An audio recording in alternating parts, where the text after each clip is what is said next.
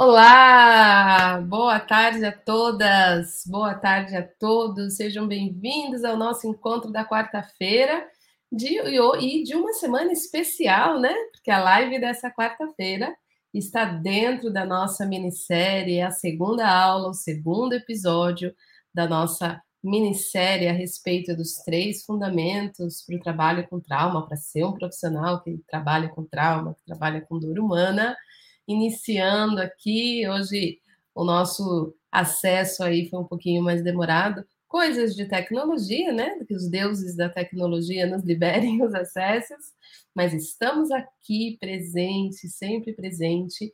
E se você está gostando, se faz sentido para você, lembra de deixar sempre né, o seu comentário, a sua curtida, a sua partilha, que você se una a mim na missão de achar os comprometidos com o conhecimento, profissionais que desejam encontrar as respostas para o que mais procuram, né? Como é que eu posso viver o sonho de ajudar pessoas apoiar a transformação do outro é, de uma maneira eficiente, de uma maneira leve, de uma maneira próspera, de uma maneira, enfim, que me inclua como ser humano, né? Então aqui a gente sempre vai refletir sobre o ser humano por trás da técnica. E quando a gente olha para a nossa humanidade, a gente está abrindo um grande portal de transformação. Hoje, né, na nossa segunda aula, refletindo numa das questões mais importantes para esse trabalho, que é o que eu chamo de musculatura emocional, né? E se você prestar atenção, eu sempre procuro falar com vocês de maneira bastante simbólica, né? De maneira bastante metafórica, porque a linguagem simbólica, a linguagem metafórica, ela atinge níveis mais profundos do nossa, da nossa percepção, da nossa consciência, e quando a nossa mente fica muito literal, quando a nossa percepção fica muito literal, a gente perde muito do entendimento, a gente perde muito da nossa capacidade de compreensão, né? Literalidade, a, o radical litos vem de pedra, né? Do, que é fixo, do que é paralisado, do que é limitado.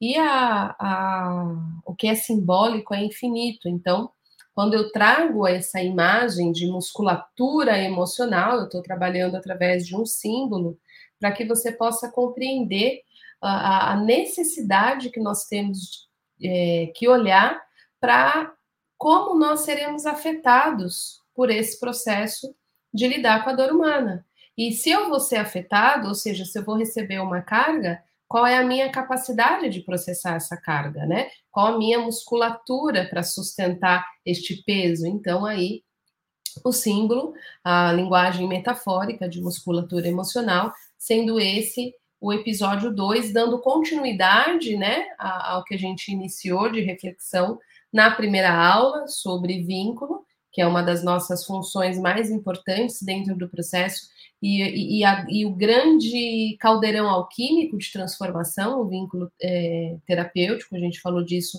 bastante na aula 1. Quem não assistiu a aula 1, depois de acabar aqui, tem é, pode ir aqui né, no, na playlist dessa minissérie, Três Fundamentos para Trabalhar com Trauma e assistir. E lembrando, minha gente, lembrando que tudo isso, essas três aulas tão especiais que eu estou dando aqui para vocês, né? Começamos na segunda, hoje é segunda, vamos finalizar na sexta é, a terceira aula, tudo isso está nos preparando para o workshop Terapeuta de Si, uma semana inteira de reflexão, junto com o feriado, com o Dia das Crianças, com Nossa Senhora Aparecida, ou seja, com tudo, essa semana maravilhosa, incrível. E se você quer participar do workshop Terapeuta de Si, não esquece que para o workshop Terapeuta de Si, você precisa se inscrever, né? Então, você precisa se inscrever, precisa acompanhar seu e-mail, entrar no grupo lá do WhatsApp para receber as aulas. É online, é gratuito, é uma semana inteira de aula. Então, eu libero aula segunda, quarta e sexta. Dou, dou, tem, dou live terça, quarta e quinta, ou seja, é uma semana bastante intensa. Isso quer dizer que a Cecília vai dar aula no feriado? Isso quer dizer que a Cecília vai dar aula no feriado? Vai ter certificado, Analice? Assista ao workshop que você vai descobrir o que, que eu preparo para quem quer certificado. Existem alguns caminhos para ter certificado, mas precisa ser comprometida, comprometido, participar de todas as aulas, participar das tarefas que eu proponho para então ter certificado. Então, acompanhe, participe, assista às aulas, certo?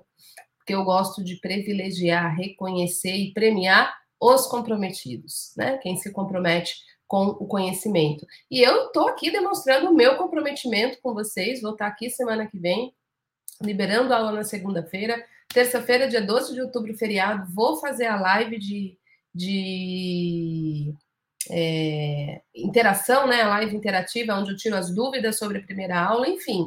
Quem tiver comigo, quem tiver comprometido, vai receber um conteúdão aí, vai viver uma semana incrível do terapeuta de si. Então venha, se inscreva e dando então continuidade, né?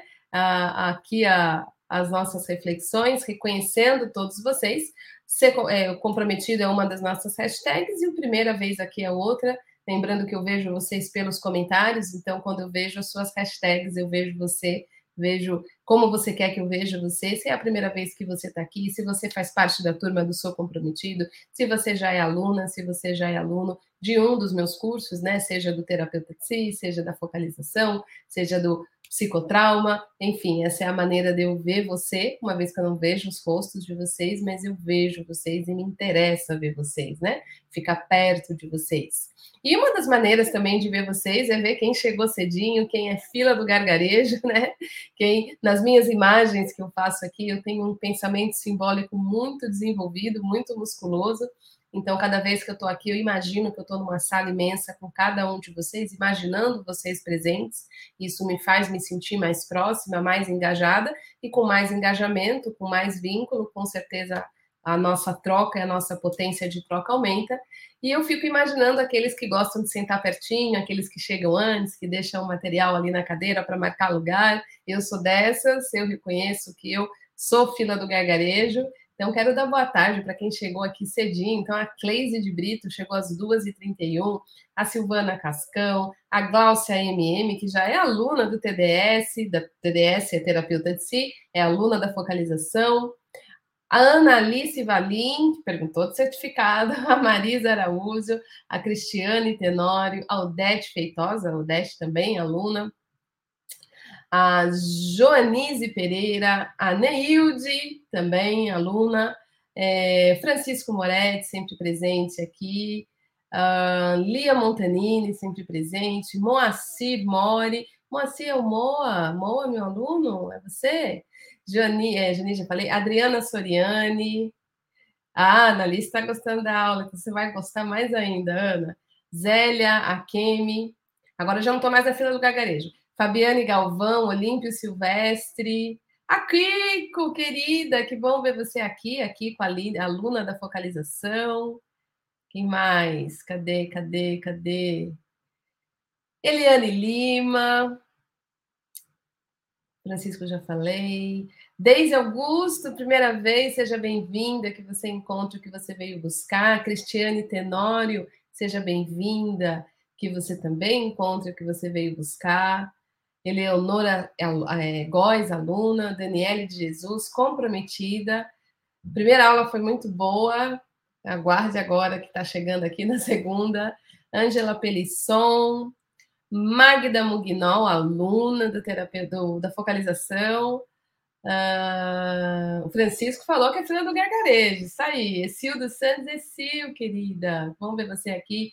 Kivânia Lira, eu perdi, sim, está gravada. Depois que acabar aqui, que Vânia entra aqui no meu canal do YouTube, vai na playlist Três Fundamentos para Trabalhar com Trauma, que você assiste.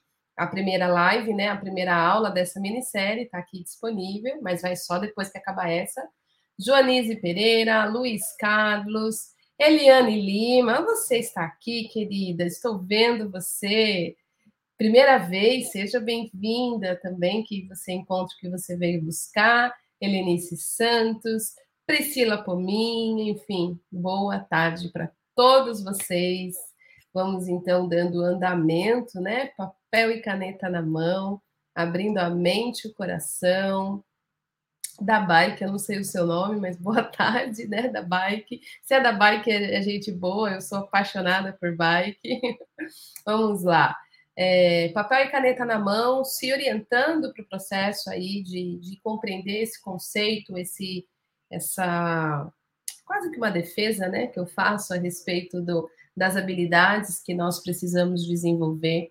Acho que cada vez mais eu quero convidar você que escolheu como profissão se sentar da bike é a Michelle, é, que se escolheu como profissão se sentar com a dor humana, promover atendimentos, enfim, se você é um terapeuta, psicólogo, psicoterapeuta, psiquiatra, assistente social, enfim, toda, toda, esse, toda essa, essas formas de atuar dentro da área do desenvolvimento humano, da saúde mental, emocional, autoconhecimento, tudo, é muito importante a gente reconhecer que não é só de técnica que a nossa tarefa vive. Não é só de técnica. Os profissionais que trabalham nessa área, os melhores profissionais, aqueles que são referências, aqueles que, quando você tenta marcar, não tem agenda, que todo mundo indica, essas pessoas, elas têm uma clareza e elas investiram tempo, reflexão e aprimoramento de habilidades em si que não são só técnicas. São habilidades, são funcionamentos, são capacidades que está diretamente ligada à própria pessoa. Então, quando a gente entende isso, a gente começa a reconhecer que a nossa profissão, ou seja, escolher essa tarefa, essa função de trabalhar na área de saúde mental, emocional, autoconhecimento, trabalhar com dor, trabalhar com trauma, vai nos convocar, vai nos pedir, vai nos exigir essas capacidades e essas habilidades que estão para além da técnica. Então, é, reforçando o que eu escrevi para vocês por e-mail, convidando para assistir a live, nas mensagens, na divulgação, o meu maior interesse aqui não é ficar te ensinando mais técnica, mais abordagens, embora eu fale aqui de técnica também. Mas se eu falar só de técnica, eu vou deixar você manco, eu vou deixar você incompleto, porque pouco se fala desta preparação e desse desenvolvimento de capacidades, habilidades que são nos convocadas em nós para sermos capazes de fazer essa tarefa, de fazer, executar essa função com eficiência, com competência, com tranquilidade, com habilidade e, e, e de um jeito bem feito, que não nos sobrecarregue, que não nos machuque e que não seja incompleto para a pessoa que a gente atende, né? Por isso, a gente, quando eu falo de musculatura emocional, eu quero olhar para o profissional que está por trás da técnica, para o profissional que está por trás dessa função, para a pessoa que está por trás dessa função, na verdade, para o ser humano que está por trás dessa função. Porque a nossa tarefa, a nossa profissão, essa, essa função, ela exige de nós essas habilidades humanas, pessoais, a maneira como a gente se sente, a maneira como a gente escuta, a maneira como a gente olha. E se a gente não olhar para isso, a gente não está olhando para um imenso ferramental que precisa estar tá disponível em cada atendimento, né? Uma pessoa, por exemplo, que trabalha com tecnologia ou que trabalha, sei lá, com é, números ou planilhas, não necessariamente vai é, impedir ela de trabalhar a maneira como ela está se sentindo emocionalmente, porque ela não vai precisar utilizar o estado emocional dela para fazer a planilha. Ela não vai precisar utilizar o estado de autorregulação do sistema nervoso dela para fazer uma programação. Ela vai precisar usar outras habilidades. A nossa função vai, vai exigir, vai nos convocar como está o nosso estado, como está o nosso emocional, como está a nossa autorregulação, como está o nosso sistema nervoso. Se eu estiver com o meu sistema nervoso, com o meu sistema emocional, com a, a maneira como eu me sinto sobrecarregada, estressada e impedida, eu não tenho potência, eu não tenho espaço, eu não tenho caminhos para liberar isso para o meu trabalho. O meu trabalho fica impedido, o meu trabalho fica limitado. E como ele fica limitado, as transformações que eu sou capaz de, de, de proporcionar também ficam limitadas, né? Se a gente pensar um pouquinho no que eu falei na, na aula 1 sobre vínculo, qual é a função do vínculo dentro do trabalho terapêutico, e ele ocupa uma função de calor, de fogo, né? Do mesmo jeito que para cozinhar eu preciso do forno, eu preciso do fogo para mudar de estado a substância que eu estou cozinhando, o alimento que eu estou cozinhando, no trabalho terapêutico, eu preciso do calor do relacionamento para apoiar as mudanças de estados emocionais ou de funcionamento que eu estou trabalhando. Então, a gente falou sobre essa função do vínculo. Só que o vínculo só é possível ser promovido, só é possível existir, esse calor relacional só é possível existir se eu tenho um corpo e um estado regulado que promove esse calor. Se eu não tiver isso, eu posso dançar cancan, né? Eu posso fazer o que eu quiser de técnica, mas eu não tenho ambiente transformacional. Eu não tenho o elemento que promove mudança de estado, que é o mesmo que dizer de novo, pensando metaforicamente, né? Que se eu tiver para uma receita, para cozinhar, os melhores ingredientes, a melhor receita, o melhor processo, mas eu não tiver forno, eu não tiver fogão, eu não tiver fogo, esses ingredientes vão se, se misturar, mas eles não vão se, eles não vão se transformar. Eu vou ter uma receita pronta, toda misturada, mas ele vai continuar no mesmo estado, cru. Ele não vai mudar de estado de cru para cozido, ele não vai mudar de estado de cru para assado, porque eu não tenho fogo. Então, no relacionamento terapêutico, o vínculo terapêutico que a gente forma, o, o senso de segurança que a gente é capaz de proporcionar num atendimento, ele ocupa esse lugar de forno, e o forno ou o calor é que promove mudança de estado. Quando uma pessoa chega para o nosso atendimento e ela traz a dor dela, ela traz a queixa dela, se o terapeuta está tão ansioso quanto a pessoa, qual é a chance dessa pessoa se sentir segura o suficiente nessa relação para que ela possa mudar o estado que ela está sentindo? Se a pessoa chega e apresenta para o terapeuta os medos dela, as dores dela, as tristezas dela, e o terapeuta, na afetação, tem medo daquilo, fica assustado com aquilo, não sabe receber aquilo, qual é a chance da pessoa confiar que ela tem com quem fazer as travessias que ela precisa? Então, a maneira como nós somos afetados, a maneira como nós nos sentimos diante desses elementos, é fundamental que seja refletido. E a nossa capacidade de ser afetado, a nossa capacidade de recepcionar esses elementos que serão trabalhados para ajudar esses elementos a mudarem de estado, está diretamente ligada à nossa musculatura emocional. Então, chegamos, né, depois de todo o abraço dos conceitos que a gente já veio trabalhando um pouco na aula 1, em outras aulas também, e que eu venho sempre defendendo aqui com vocês, na musculatura emocional. Me interessa te ajudar a refletir no seu preparo para o trabalho e não só nas técnicas que você usa, porque você implica o atendimento. A maneira como você se senta diante do outro, a maneira como você percebe o outro, a maneira como você olha o outro, tudo isso interfere no atendimento. Toda esta relação, todo este ambiente Quanto mais bem feito, melhores as chances de processamento. E ele vai ser mais ou menos potente de acordo com a nossa capacidade de sermos afetados e sustentarmos as cargas que nós sentiremos e que nós entraremos em contato através dessa relação.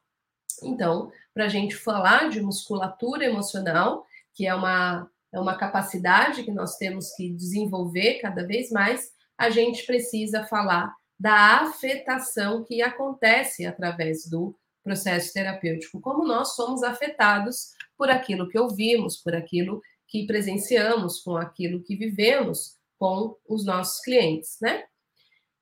De novo, pensando em analogia, se a gente pensar num atleta que para jogar precisa de um físico bem condicionado, né? Não adianta ele ter uma super habilidade, né? Se ele não tiver um corpo bem treinado, não adianta só saber bater a bola, ele precisa ter físico para correr. Ele precisa ter resistência muscular para sustentar 90 minutos de jogo aí, pensando em futebol, mas se a gente pensar em vôlei, em basquete, em qualquer outro esporte, você pode ter as maiores habilidades do mundo, mas se você não tiver músculo nos braços e nas pernas bem treinadinhos, não adianta toda a sua técnica, não adianta todo o seu conhecimento e nem o seu dom, porque você precisa do seu corpo para sustentar é, essa quantidade de exigência física que o esporte vai, vai demandar. Para nós é a mesma coisa, só que em vez da gente precisar de um músculo físico, né, da musculatura literal de puxar ferro, nós precisamos de um treinamento de musculatura emocional.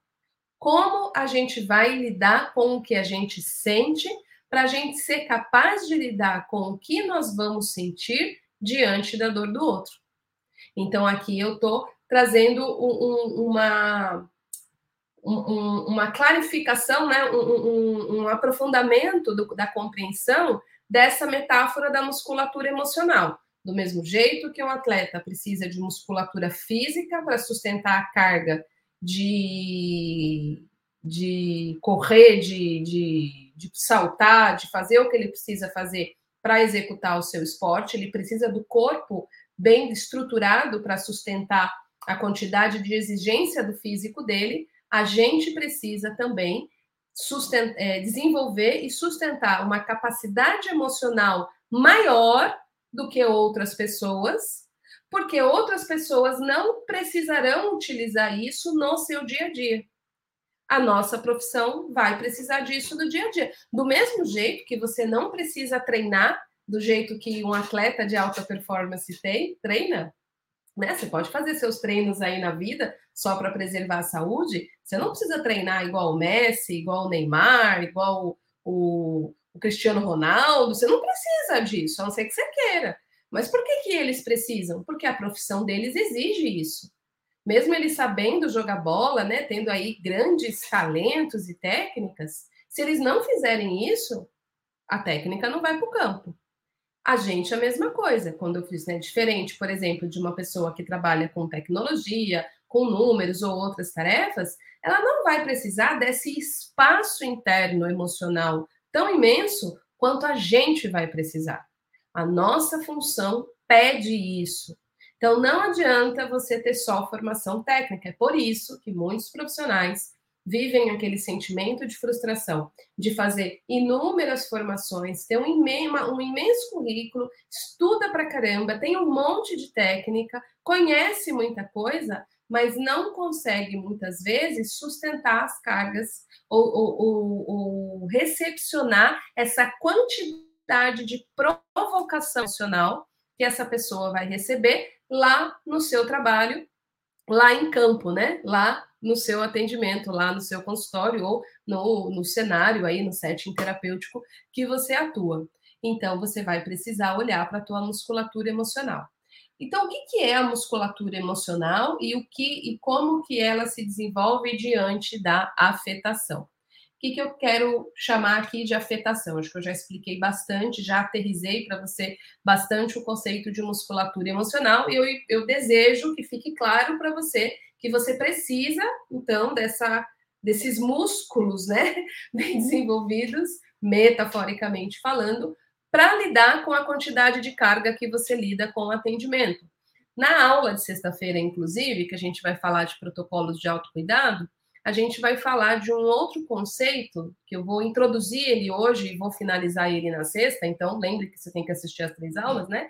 De segunda, hoje e sexta, que é a questão da traumatização vicariante. O que é a traumatização vicariante? É o nome que é dado para um tipo de traumatização que nós estamos expostos, nós profissionais que trabalhamos com dor, que trabalhamos com trauma, devido a ficar ouvindo essas histórias de dor, essa quantidade de sofrimento de outras pessoas e experimentando a afetação que essas histórias geram na gente, sem desenvolvimento de musculatura emocional e sem protocolos de autocuidado, que acaba gerando uma quantidade de estresse imensa no nosso corpo que quando transborda, né, pode nos levar aí para um esgotamento ou o termo bastante conhecido burnout ou traumatização vicariante.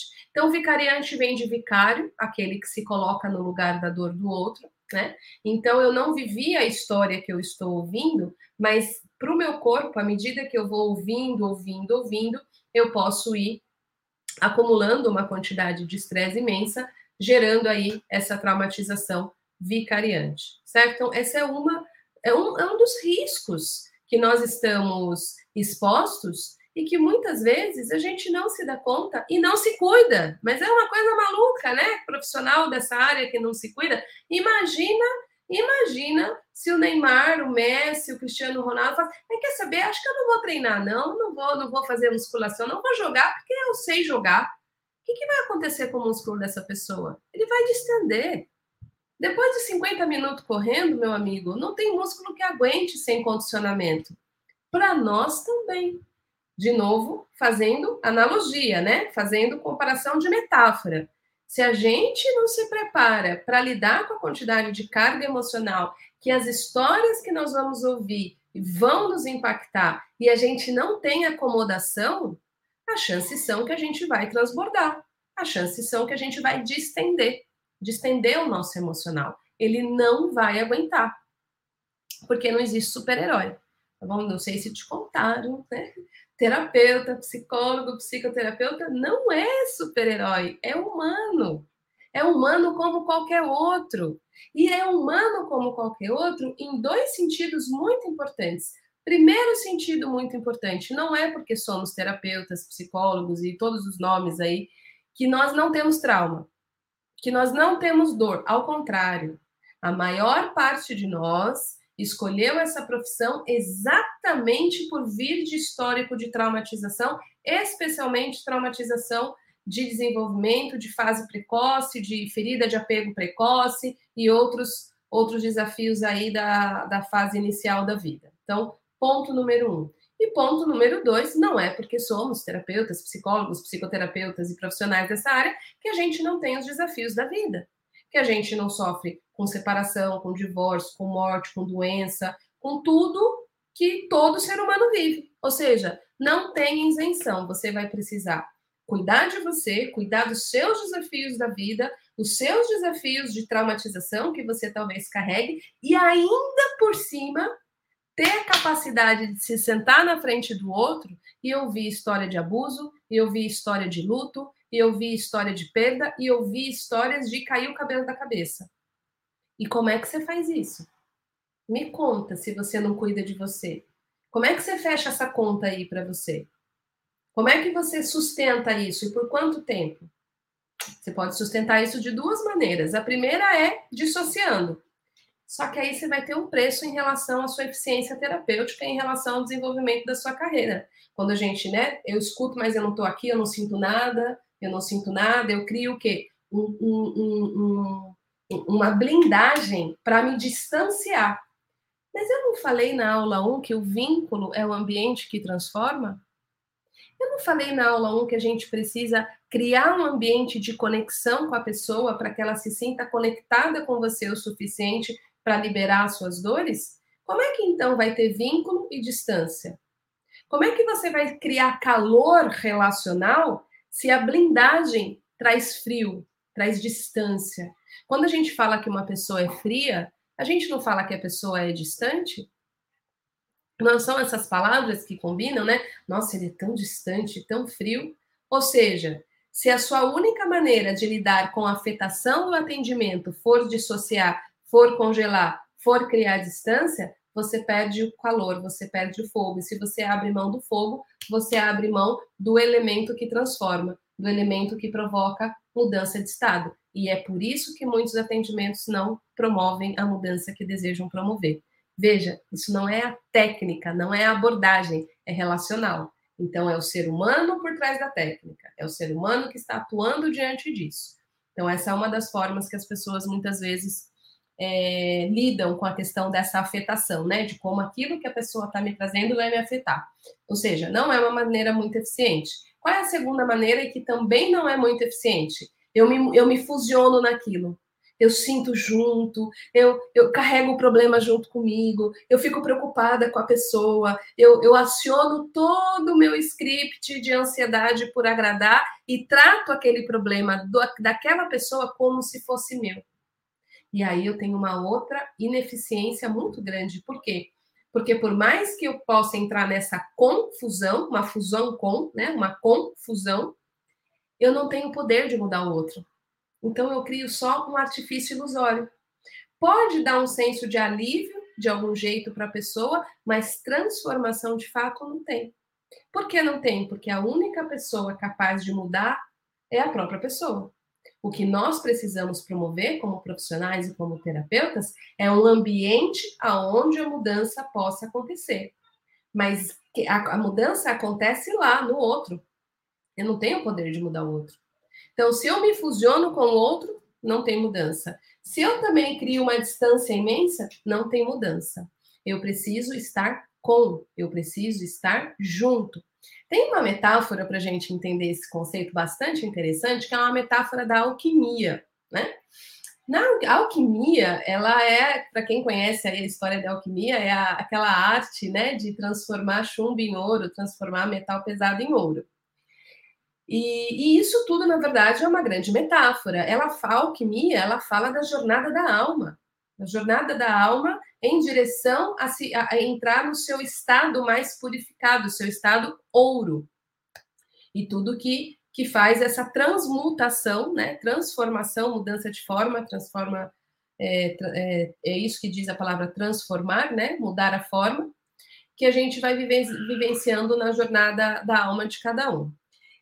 E se a gente pensar no ouro, então, como esse grande símbolo né, que, que, que tem da alquimia, o ouro é um metal que ele, ele, ele se une à maior parte dos metais, mas ele não se fusiona, ele não perde a sua propriedade, né? Ele não, ele não se funde com outros metais. É até por isso que é usado outros metais no carimbo para encontrar ouro, enfim, tem toda uma, uma questão aí.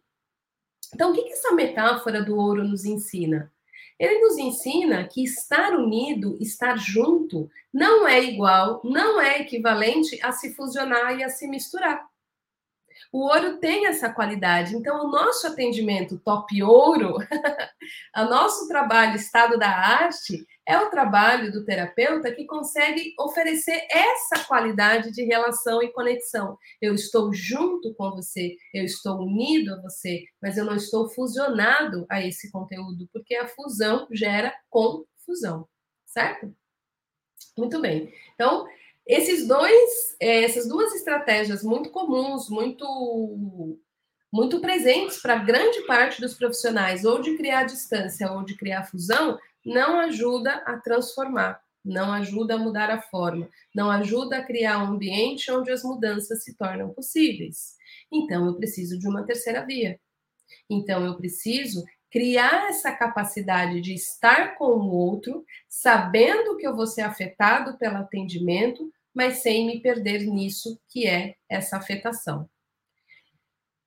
Se eu não posso me distanciar porque não é legal, né? Criar um, um, uma proteção, né? Vou, ficar, vou atender você daqui, ó, porque daqui eu tô protegido. Isso não vai me ajudar. Eu preciso receber você. Eu preciso saber que essa profissão é uma profissão que vai mexer com o meu coração, vai mexer com as minhas vísceras. Eu vou, eu vou sentir. Eu preciso saber sentir. Do mesmo jeito, quando você assiste um filme, você assiste uma série, você lê uma história, e, e, e, ao ver aquela história, aquelas imagens, aquela coisa toda, isso te afeta, você se emociona, você se comove, né? Move você, é, coisas se movem em você, quiçá quando você está diante de outro ser humano que está te contando uma história real, que aquela pessoa passou, pessoa contando que ela apanhou, que ela perdeu, que ela foi traída, que ela tinha cinco anos quando a mãe morreu, que ela era esquecida na escola não sei quanto tempo, que ela teve que crescer antes do tempo, enfim, que, que ela viu o filho falecer nos braços. Gente, é tanta coisa, é tanta coisa. Eu já atendi pessoas que perdeu filho, eu já, já atendi pessoas que o filho se matou, eu já, já atendi pessoas que passou por acidente e não sobrou ninguém da família, só, só sobrou a pessoa.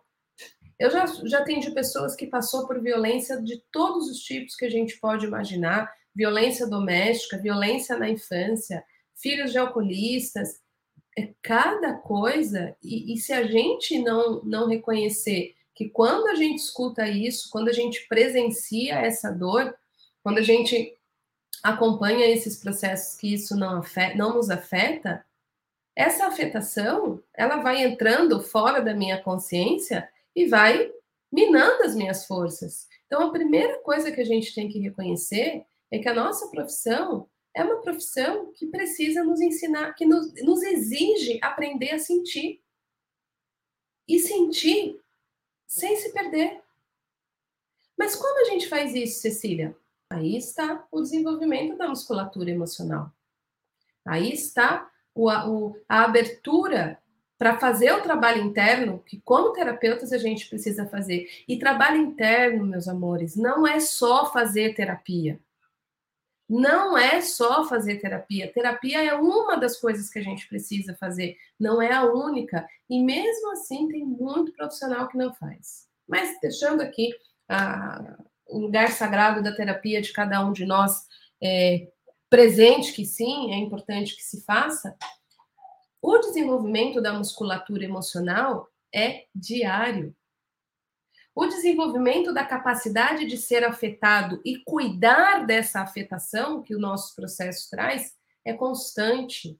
Então, como que a gente desenvolve musculatura emocional? Respondendo a grande pergunta dessa live, ou ensinando né, o grande conteúdo dessa live, através do relacionamento interior. Musculatura emocional se desenvolve através de relacionamento, malhação interna aprender a receber quem em você habita, o que em você habita. Se o teu coração ficou triste, você precisa aprender a reconhecer, nominar e cuidar. Se o teu coração doeu quando você ouviu aquela história, acabou o atendimento, você precisa aprender a fazer companhia para isso. Você precisa aprender a sentir. Sentir é o que te permite liberar.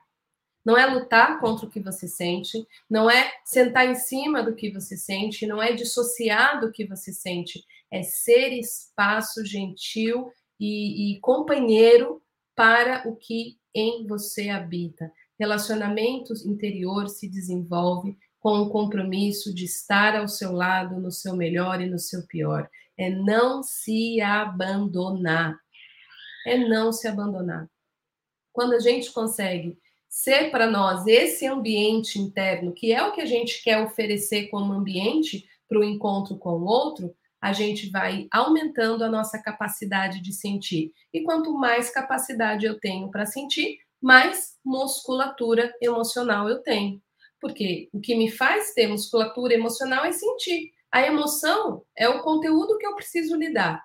Se eu sinto aquilo, se eu lido com aquilo, se eu processo aquilo, isso amplia o meu continente interno, isso abre os meus espaços internos. E aí eu não tenho medo de sentir.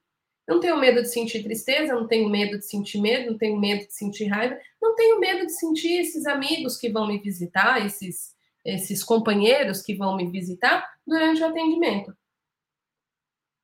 Se eu não tenho medo de sentir medo, se eu não tenho medo de sentir tristeza, se eu não tenho medo de sentir raiva em mim, quando esses sentimentos, essas emoções aparecerem na relação terapêutica, na afetação, eu vou saber o que fazer com eles. Eu vou saber recepcioná-los, eu vou saber acomodá-los, eu vou saber acompanhá-los e eu vou saber liberá-los. E aí eles não vão me sobrecarregar. Eles vão me visitar e eles vão partir. Agora, se eu não sei sentir, eles vão entrando e vão ficando, porque eu não reconheço, eu não nomino, eu não sinto, eu não processo, eu não libero. E aí eu vou tendo uma fragilidade, né? Porque se eu não tenho contato com isso, como eu posso me fortalecer diante disso? O que, que faz a musculação? À medida que você repete né, os movimentos, você fortalece o músculo. À medida que você sente, você fortalece a sua capacidade de sentir.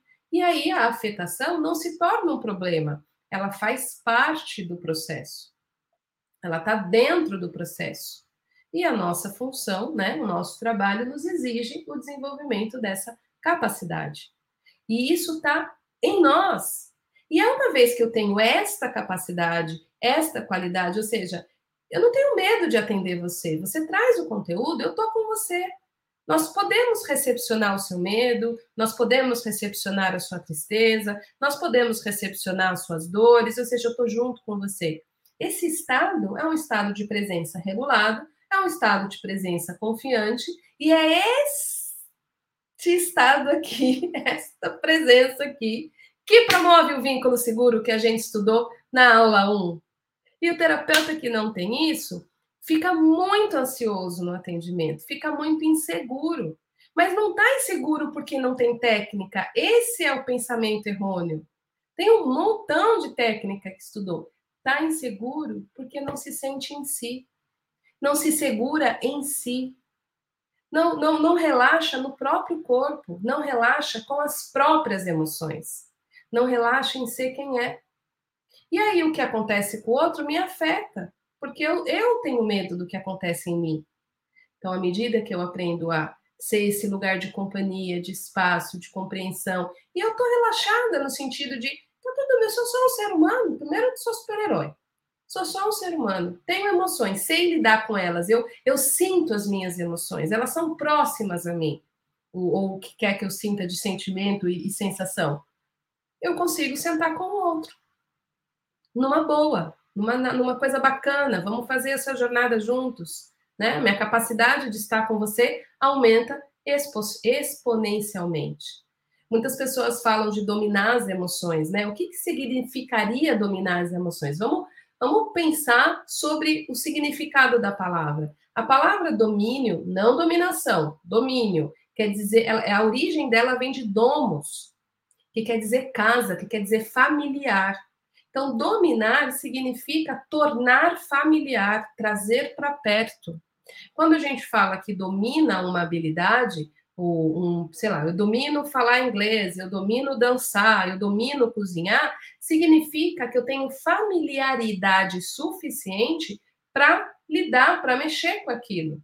Então, dominar uma emoção, dominar as emoções, é tornar familiar, tornar próximo. E eu só posso tornar próximo se eu sentir certo?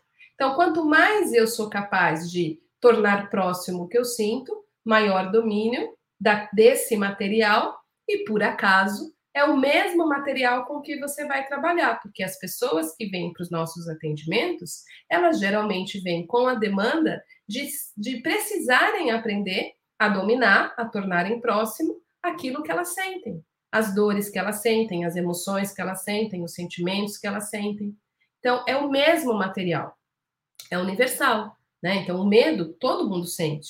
A tristeza, todo mundo sente. A raiva, todo mundo sente. Frustração, todo mundo sente. O que, que torna diferente? A maneira, a forma, a singularidade de expressão de cada um. Mas o conteúdo é universal.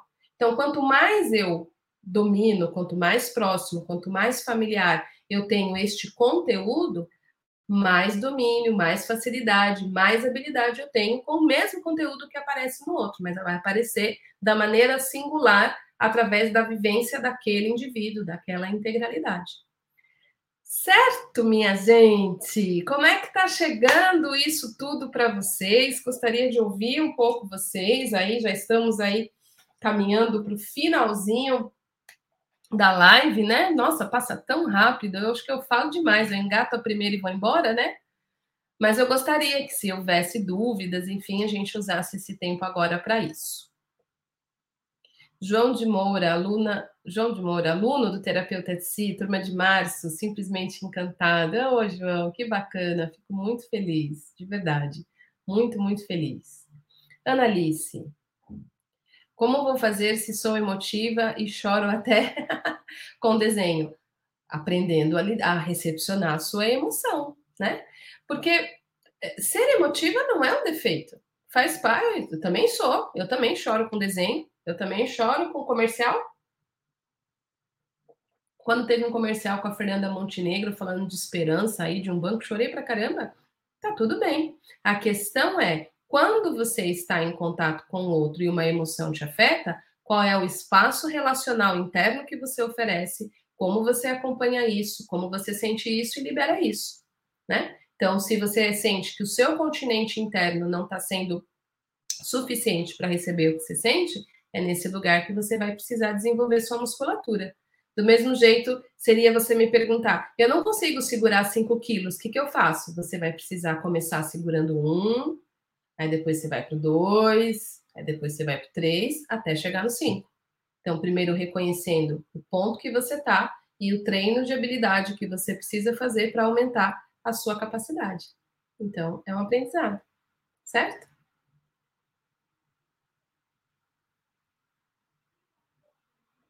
Francisco, só trabalhando essa musculatura emocional faremos essa blindagem e poderemos nos envolver, sentir sem nos afetar? Eu, particularmente, Francisco, linguisticamente, não gosto muito da, da palavra só, né? Que é só desse jeito, essa é a única forma. Eu não gosto muito desse, desse, desse imperativo. Então, eu, eu diria assim: trabalhando a musculatura emocional, a gente cria esse espaço onde se torna possível estar com o outro sem se fundir, sem se, se fusionar, usando aí, desenvolvendo a capacidade do ouro, né? Naquela metáfora que eu trouxe da alquimia. Então, a gente pode estar com o outro sem se perder no outro, através da musculatura emocional. Sem a musculatura emocional, acho bastante difícil que isso se torne possível, certo? Sem desenvolver a capacidade de se relacionar com o que a gente sente, acho quase impossível que a gente consiga estar com o outro sem aquelas duas estratégias que não nos ajudam, ou se distanciando, criando blindagem, ou se perdendo lá no outro, certo? Então, a musculatura emocional é, um, é, uma, é uma, grande possibilidade para nós, com certeza. O que mais? Temos mais perguntas?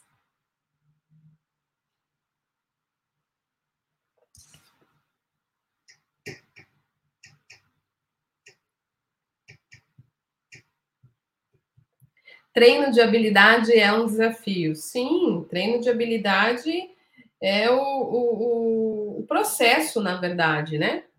É aquilo que a gente precisa fazer, refazer até se transformar em, em uma habilidade incorporada. E, e, não conheço outro caminho, né? Não existe excelência sem frequência. Frequência vem antes de excelência. Se a gente quer é, como profissionais dessa área, né, ir para uma área assim de ponta, ser referência, procurado, tem essas horas de treino antes, né? Oscar é, é Schmidt, né?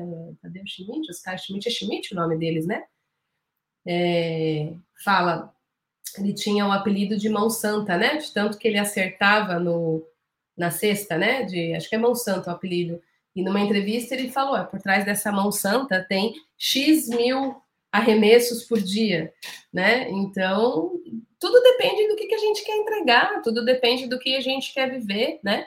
Se a gente quer realmente ser é, uma referência naquilo que a gente faz, são os treinos de habilidade, esse se sentar com a gente que vai nos levar para lá, sem a menor sombra de dúvida. Né? que mais? Temos mais? Cristiane, justamente por sentir a dor do outro, isso me afetar, entrei na terapia e me ajudou muito hoje, consigo atender sem me afetar. Ah, o processo terapêutico é uma das ferramentas que nós temos, não a única, né? E só ele, muitas vezes, não vai ser suficiente. Além do processo terapêutico, a gente precisa cuidar da gente diariamente e desenvolver os protocolos de autocuidado que a gente vai estudar na aula 3, né? Terapia mais protocolos de autocuidado é o que vai ajudar a gente a ter esse, esse cuidado gentil com a gente que nos permite estar com o outro sem se perder no outro, né? Aprender a ser gentil consigo mesma, com certeza, é o, é o nosso caminho de, de não só de proteção, né? Mas de potência. Juliana, confesso que estou fadigada, mas reconheço que estava fazendo errado muito legal, primeiro, o, o, o, reconhecer, Ju. Então, primeiro se dar conta, se eu estou fadigada, o que, que eu preciso? O que, que isso em mim precisa? Não é nenhum problema você estar tá fadigado, o problema é você não reconhecer, não nominar e não atender. Né? Eu gosto muito daquela fala que diz: estar cansado não é desistir, estar cansado é precisar descansar, é validar é, é, é, reconhecer que o descanso precisa ser privilegiado. Gente, descanso precisa ser validado na nossa vida. Reconhecer os nossos limites. Tem muito terapeuta que não conhece o próprio limite, o limite do corpo, o limite da, da, da até onde ele sustenta, até onde ele aguenta, né? Então, reconhecer é o que vai nos permitir corrigir as rotas. Então, reconhecer e aí poder cuidar disso em você que está fadigado vai ser a sua tarefa. Isso vai te potencializar para cuidar do outro sem a menor sombra de dúvida, porque sem a gente, a gente não faz o nosso trabalho. que mais? Como controlar essa musculatura? Eu não, não, não, não usaria a palavra controlar, Ananda. É, eu usaria a palavra desenvolver, né? Então, de, o desenvolvimento da musculatura emocional vem através do aprendizado das habilidades de sentir o que em nós pede a nossa atenção. Então, quanto mais eu consigo sentir a minha dor, o meu amor, o meu cansaço, consigo fazer companhia para o que eu sinto, consigo ser esse espaço que cuida do que eu sinto, aprendo a utilizar, por exemplo, manejos como desidentificação, presença, acompanhamento das minhas emoções, dos meus sentimentos, eu vou ampliando a minha capacidade de sentir, e quanto mais eu sou capaz de sentir, mais musculatura emocional eu tenho. Né? Então, não se trata de controle, mas sim de desenvolvimento e fortalecimento da minha capacidade de sentir. Né? Não, não, me, não lutar e nem fugir do que eu sinto, ser um espaço continente para o que eu sinto, não me abandonar. Isso tudo compõe o relacionamento interior de cada um de nós. Adriana, Cecília, e esse reconhecer o que em nós habita. Mais uma vez podemos, mais uma vez podemos, penso que é o vínculo, vínculo com a gente mesmo, o quanto eu me aceito e me permito. Exatamente. Se eu sou companhia para algo em mim, tem algo em mim machucado. Olha, gente, meu representante aqui do machucado. Tem algo em mim machucado, tem algo em mim fadigado aí, Ju. Tem algo em mim cansado, tem algo em mim com dor, qualquer coisa que isso em mim viva. E eu sou o espaço para isso em mim. Isso em mim agora tem com quem? Isso é relacionamento, e relacionamento é vínculo. Eu, eu, isso pode eu estou conectado, presente para isso em mim. Existe uma relação com isso em mim. E esta relação permite que isso em mim receba os cuidados necessários para se transformar. Pum, sarou. Certo? Então, o vínculo interno reflete o vínculo externo, o cuidado interno reflete o cuidado externo. Quanto mais somos cuidadosos, gentis, amorosos, companheiros de nós mesmos ou do que em nós precisa da nossa atenção e do nosso cuidado, melhor vai ser o que a gente vai oferecer para os encontros com outras pessoas, certo? Mas, Enizete, um exemplo. É desafiador ouvirmos uma pessoa que você ama e convive falar das dores. Como agir sem demonstrar ação de terapeuta? Possível, possi possível na sua opinião? Acho que sim, é, oferecendo a nossa humanidade, né? Acho que uma das bênçãos de ser terapeuta é que muito do que a gente tem de treino de habilidade acaba reverberando nas nossas relações, né? Então, meus amigos, meus familiares recebem a minha capacidade de fazer companhia. Eu não estou fazendo terapia, não estou fazendo análise deles, mas quando alguém compartilha comigo, estou triste, estou sofrendo, eu sempre pergunto: e como eu posso estar com você? O que, que você precisa? Você quer que eu discute? O que, de que maneira eu posso estar com você? Tudo bem que você está se sentindo aqui, eu estou aqui com você. Então a gente oferece a nossa humanidade para o outro, sem precisar fazer uma intervenção, sem precisar fazer uma análise, simplesmente oferecendo a nossa melhor companhia, né? e aí eu acho que esse é o limite. Se você não está analisando, se você não está intervindo, você simplesmente está acompanhando, isso já é maravilhoso. E a gente tem essa capacidade de fazer isso com os nossos familiares, as pessoas que a gente ama né? Eu digo que ser terapeuta tem bênçãos e maldições, né? Tem os desafios e tem as bênçãos. Uma das bênçãos é que a nossa, a nossa qualidade de empate, nossa qualidade empática é muito bem treinada, ou deveria ser muito bem treinada, e ela acaba reverberando para as outras relações. É só não ficar analisando as pessoas e nem fazendo diagnóstico, qualquer coisa assim.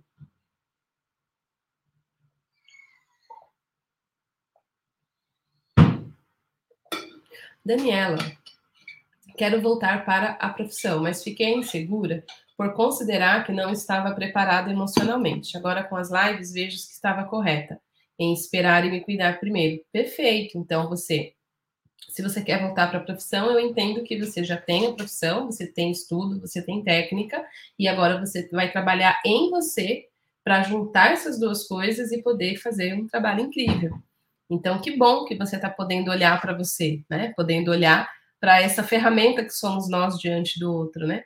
Não é só as nossas técnicas que as pessoas encontram, elas encontram o nosso olhar, elas encontram a nossa escuta, elas encontram a nossa presença, elas encontram a nossa capacidade de não julgamento, elas encontram a nossa autorregulação, e tudo isso são elementos de intervenção. Então, que bom, Dani. Cuidar de você vai ser o melhor que você pode fazer pela sua profissão, e eu tenho certeza que seu trabalho vai ficar incrível. Certo? Vânia, não consigo fazer vínculo com nenhum terapeuta e isso me desespera. Como posso cuidar de mim? Você pode cuidar de você, você cuidando de você. Então, tem dois cuidados aqui. Um é o cuidado que a gente recebe na relação terapêutica com profissionais que a gente escolhe trabalhar. E o outro é como a gente trata as nossas demandas, como a gente trata a nós mesmos. E as duas coisas precisam existir para nós. Nós precisamos ter o olhar do outro e muitas vezes precisamos do outro para travessias, é, é, esse lugar que ocupa o processo terapêutico. Então, há lugares, é, há feridas em nós que precisam de ajuda. Eu costumo dizer assim: se você se cortar, se você se machucar, e não for algo muito grave, for algo é, passível dos seus cuidados, você vai lavar, você vai colocar um remedinho, colocar um band-aid ou fazer um curativo, e você mesmo cuidou daquele seu machucado, ele vai se curar. Porém, se você tiver um machucado mais profundo ou mais sério, que leve mais tempo, sei lá, você quebrou o dedo, quebrou a mão, enfim, uma coisa mais assim, só você não vai ser suficiente. Aí que você vai precisar da ajuda de uma outra pessoa que vai, é, junto com você, cuidar daquilo que se machucou para aquilo poder se curar, assim como o meu ursinho, né? Então ele vai ter aqui o, o, o gessinho bonitinho para cuidar do braço. Então, a gente tem as duas coisas. A gente tem a capacidade de cuidar da gente, a gente tem a capacidade de ser um ambiente de cura, transformação e mudança para diversas coisas em nós, e há outras coisas em nós que a gente precisa do suporte e apoio de outra pessoa, né? Então, eu diria, comece cuidando de você, fortalecendo seus, seus lugares internos, seu senso de confiança em si mesma, que isso vai te ajudar a eleger uma pessoa que seja segura o suficiente para te acompanhar, né? Nem sei, não é porque é terapeuta que, que é seguro o suficiente. Tem muito terapeuta que a gente não se conecta mesmo. E se o nosso corpo está dizendo não, é não. E aí a gente precisa encontrar outro terapeuta. E tá tudo bem, né? Não é porque tem o título que é perfeito. Gente, nem sempre dá certo. A gente tem que escolher outro. Então, esse cuidado com você pode te apoiar a achar outras pessoas, até que você ache uma pessoa que você se sinta segura o suficiente para ser acompanhada. Mas não dá para ficar com uma coisa só. Nós precisamos cuidar da gente, nós precisamos assumir esse lugar de autocuidado e ter o um encontro com o outro. As duas coisas. Enisete, em um workshop Corpo e Mente, que assisti semana passada, realmente as suas explicações do trauma me ajudou a aprofundar ainda mais os meus estudos sobre corpo e traumas. Legal, você não imagina o que vem por aí no terapeuta de si. a gente vai falar muito, muitíssimo de trauma no workshop terapeuta de si. Acho que é, quem, quem não se inscreveu, aproveita já para se inscrever. Quem está perguntando aí no chat, o Rodrigo vai colocar de novo o, o link para vocês. Venham para o workshop, vai ser uma semana muito, muito, muito boa, muito, muito legal. É, vamos chegando ao final. que mais? Teve alguma pergunta? Ó, a Analice está perguntando. O Rodrigo vai colocar o link aí para você, Analice, para todo mundo aqui nos comentários. É só clicar e se inscrever e depois acompanhar as mensagens por e-mail, WhatsApp para não perder nada. Vamos todos? Não sobrou nenhuma pergunta? Então, ó, lembra que eu quero ver os comprometidos. Eu tô comprometida. Sexta-feira eu tô de volta. Hoje o Instagram não tá doidão, então eu vou fazer a, la a foto da nossa live de hoje. Vai sair agora lá no meu Instagram, vou fazer até com o meu ursinho.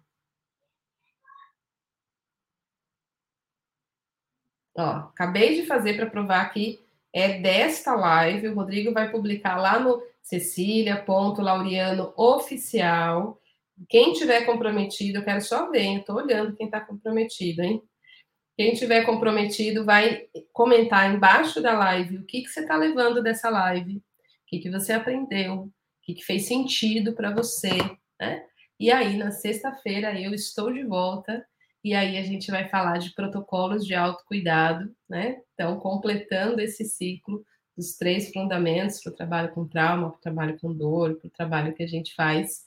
E está muito incrível a aula de sexta-feira. E tudo isso está nos preparando para a grande consciência do terapeuta si, que chega na segunda-feira, dia 11. Nossa, eu quero esse workshop, eu quero ver os comprometidos é semana de feriado e a coisa vai ser porreta e eu vou estar tá aqui, quero só ver vocês. Vai ser muito, muito legal. Passou rápido, né, Ana? Passou bem rápido, mas tá aqui, tá gravada, vocês podem voltar e assistir tantas e quantas vezes você desejarem, vocês desejarem. E sexta-feira, 16 horas, estamos de volta, certo? Beijo no coração e até sexta-feira. Uau! A Domênica disse isso. Terapeutas de si deveria ser curso da graduação. A Mauri também falou algo assim. Seria muito interessante se essa disciplina pudesse acontecer na formação de psicologia. A Nayara também falou isso. Uau! O terapeuta de si deveria ser formação básica nas faculdades. Incrível. Sabe onde esses alunos viram todo esse conteúdo que não é visto nas formações, como eles mesmos disseram? Claro, no workshop Terapeuta de Si. E já é segunda-feira, segunda-feira agora. Vem comigo descobrir o mesmo que os meus alunos descobriram. Você vai aprender como lidar com problemas reais de atendimento, fazendo valer todo o investimento da sua carreira e como eles mesmos disseram, algo não encontrado nem na faculdade, nem nas mais diversas formações terapêuticas. Segunda, oito da manhã, se você não se inscreveu, corre que ainda dá tempo, essa é a hora e eu te vejo lá.